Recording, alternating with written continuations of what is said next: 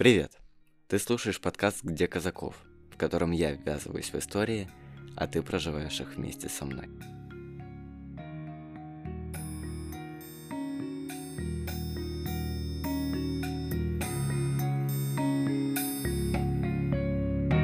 Двадцать первого апреля тысячи человек вышли на акции в поддержку Алексея Навального. Среди них были я и мои знакомые, парни и девушки от 18 до 42 лет – которые отправились на мирные шествия. В городах России протесты прошли гораздо спокойнее предыдущих, за исключением Петербурга, где задержали 800 человек вместо 30 московских. Сотрудники правоохранительных органов проявили особую жестокость. Этот эпизод о том, как это было. Дисклеймер. Данный подкаст не является призывом к участию в несанкционированных митингах. А еще – его нельзя слушать лицам младше 18 лет. Пять вечера улицы стали замирать. А может, замирать стало внутри. Я зашел в бар на улице Ломоносова, чтобы дождаться друга, выпить бокал сидра и позвонить бабушке. Во время первого январского митинга я как-то набрал ее, чтобы сказать, что все в порядке. А она кричала. «Что? Ничего не слышу. Я в оцеплении!» Бабушке 81. Ее откровенно бесит Навальный. Но я же должна знать, что происходит. На самом деле, э, мне не сказать, что как-то э, очень интересуюсь или интересовалась судьбой Навального. Ну, то есть мне было, ну, просто есть какой-то Навальный, все. Но то, что происходит с ним сейчас, э, меня это задело. И дело даже не только в нем, а просто в том, что в стране происходит произвол, и я считаю, что любая буча против Кремля, ну, как бы ее нужно поддерживать. Когда пришел мой соратник, мы уселись крутить самокрутки. Хотя сообщения из городов восточнее Петербурга говорили о том, что протесты проходят довольно мирно, было очевидно, что курить сегодня мы будем много. На улице моросил мелкий и заставляющий съежиться дождь, когда мы отправились к Дворцовой площади. На ней и планировалось начало акции. Чем ближе мы приближались, тем больше становилась концентрация полиции, Росгвардии и ОМОНа словно мифические статуи. Они стояли, замерев, готовые по команде ожить и начать винтить прохожих. Дворцовую перекрыли. Людей стали разделять сразу же. Часть пошла к Адмиралтейству, остальные же остались по другую сторону Исаакиевского собора. Пространство стало наполняться лозунгами, сиренами, а потом речами полиции из громкоговорителей. Лица пришедших были воодушевленными, но уже немного растерянными. Все казалось спокойным даже тогда, когда в телеграм-каналах стали появляться первые сообщения о задержаниях и применении электрошокеров. Я, в принципе, боюсь очень людей в форме, как Мандельштам. Он их безумно боялся. Вот я тоже не знаю, почему. У меня какой-то панический страх перед ним возникает. То есть я не вижу у них никакой защиты, а сразу вот, что нужно их бояться. И ты не замечаешь моменты, как, только закурив, вдруг бежишь со всеми, бросая сигарету на пути – Тогда и началась игра в кошки-мышки. Толпу разделяли на множество мелких групп. Штаб Навального называл все новые и новые точки назначения, но пути к ним перекрывали. Лозунги протестующих стали растекаться по улицам, набережным и площадям. Периодически автозаки увозили людей, которых удавалось схватить мелкими группами в разных местах. Но данные УВД инфо все еще более-менее походили на общероссийские. Местом сбора стала Синая площадь. Спустя 20 минут толпа циркулировала по ней, убегая от ОМОНа. Городские автобусы, которых под автозаки выделили около 140 штук, стали заполняться пассажирами. Какая-то бабушка кричала росгвардейцу, что он позор России. Мы ушли с стеной прежде, чем оттуда стали приходить сообщения об избиениях. Я была на стеной. Что на стеной ты видела?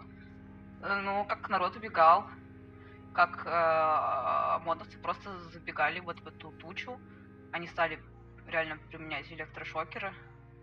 Ну, я видела панику, которая охватывала людей. То есть там хоть все идут там очень там ля смелые, но при этом все безумно боятся. И вот людей, которые убегали, там у них вещи падали, просто все внеслись в разные стороны. В тот момент колонны людей, частью одной из которых мы были, пытались прорваться к Невскому но все выходы главной улице города уже полностью перекрыли. Так мы оказались на площади Островского, куда в миг со всех сторон стали стекаться люди, выгнанные с их путей. Каждый раз на протестах меня поражают две вещи. Первое – абсолютная дереализация. Вчера ты шел по этим мостовым за булочкой из Вольчика, и завтра за ней пойдешь. А сегодня ты бежишь по ней от ОМОНа, и все привычное становится полем боя. Вторая – единение. Это чем-то похоже на Новый год. Улицы наполнены толпами людей, объединенных общим моментом. Каждый здесь – соратник. Каждый – частица общего крика и отдельный голос одновременно. Ты чувствуешь себя частью волны, большой и мощной. Но не такой, как скалы. Помню, как мы шли по фонтанке как раз к Тюзу, и это зрелище, как через мост фонтанки идет э, огромная толпа э, силовиков, э, человек 200, просто каракатицей плывут.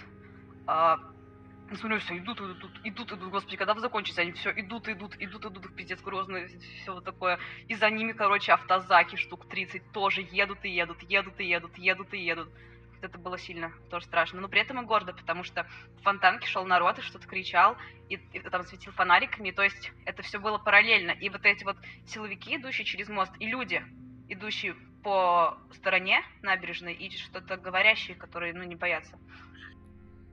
Один за одним люди стали включать фонарики на телефонах и толпой светлячков или звезд, как тебе угодно. Мы пошли через мост Ломоносова.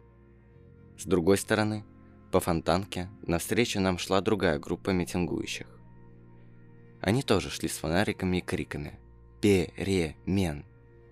Мы уже почти встретились, как подлетел автомобиль ОМОНа, и прямо перед нами выход с моста перекрыли. Я повернул голову назад, но и там в упор на меня смотрел ОМОНовец. Он кричал «Съебывайте с моста, чё непонятного?» Девушка спросила «Куда?» Он не ответил. Парень один проходил просто мимо ОМОНовца, тот сразу, ну иди сюда, зачем-то схватил его за куртку, за шиворот. Потом, ну парень, видимо, что-то у него спрашивал, а второй подошел к Османов за руки, за ноги, его взяли, понесли. Зачем это надо было, я не знаю. Ну их тупо бесит, когда их не боятся. Когда мы подошли к Тюзу, люди оттуда уже бежали. Кто-то бежал в сторону, а за ним выбегал ОМОНовец и накидывался, как волк, догнавший зайца. Через мгновение все затихло. Я закурил. ОМОНовцы проходили мимо задержанными. А потом в телеграме появилось сообщение о том, что акция завершена. И к Звенигородской понеслась эскадрилья мигалок. Я бежал от ОМОНовца, навстречу мне бежал еще один. Я свернул.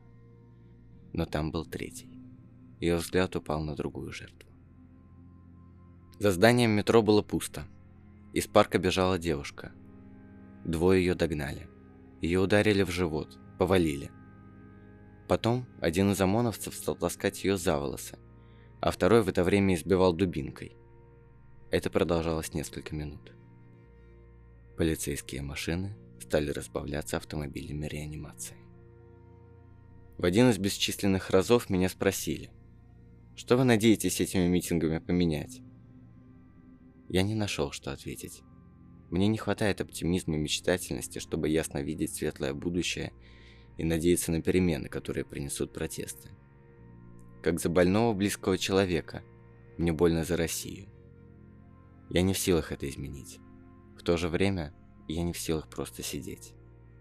И я выхожу. Это безысходность. А безысходность – самое страшное чувство.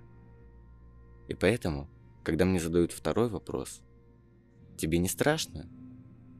То я снова не нахожу, что ответить, потому что невыносимо страшно. Только не за то, не прилетит ли мне дубинкой, а за будущее своей страны. С каждым днем этот страх усиливается.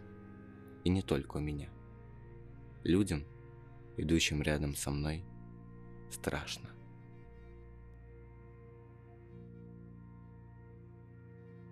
ФБК и штабы Навального признаны в России иностранными агентами – я обязан это сообщить, чтобы меня не оштрафовали. Над подкастом работали звукорежиссер Макс Прохоров, автор-ведущий Денис Казаков.